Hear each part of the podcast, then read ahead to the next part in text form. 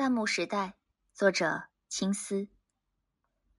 外地有人发来一个婚礼的视频，因疫情影响，到场道贺的人很少。当视频被发到网上后，铺天盖地的弹幕营造出一种全民祝福的氛围，显得热闹极了。弹幕是形容字幕的密集程度和滚动速度，像扫射出去的子弹，所以读为弹幕。如果把古人在墙壁上书写诗文互为唱和，或在书籍和文章的空白处做点评批注，也视为发弹幕的话，我们就会发现，这种互动交流的方式，不管在哪一个时代，都有着与之匹配的视觉呈现方式，且具有旺盛的生命力。沈括的《梦溪笔谈》里记录了一起发生在北宋的直播事件。江西信州一处义舍的墙壁上，有女子留言数百字。她声称自己出自晋升之家，因父母贪图权势，把她嫁给宰相夏竦的家奴陆生。陆生新获授以武职，急于赴任，他才分娩三天，就被他逼着赶路。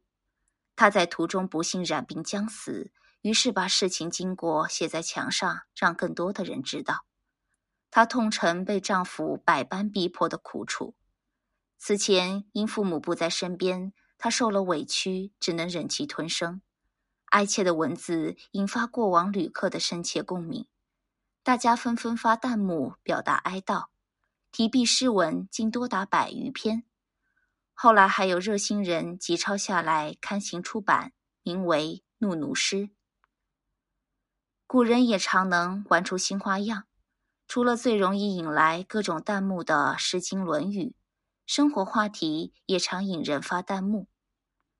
晋代陆机的名句“千里纯耕，未下盐池”，后人无法分辨“未下”到底是指一个地名，还是指做纯耕非得用那个地方的盐池，又或者是指根本无需放盐，但是味道最美。于是人们根据各自的经验发弹幕讨论。到了宋代，又有人提出“纯菜春时最美，至秋已不堪食”，由此又引发秋天的纯菜到底有没有人吃的争论。包括近代名家施哲存、梁实秋也参与其中，成为弹幕大军中的主力。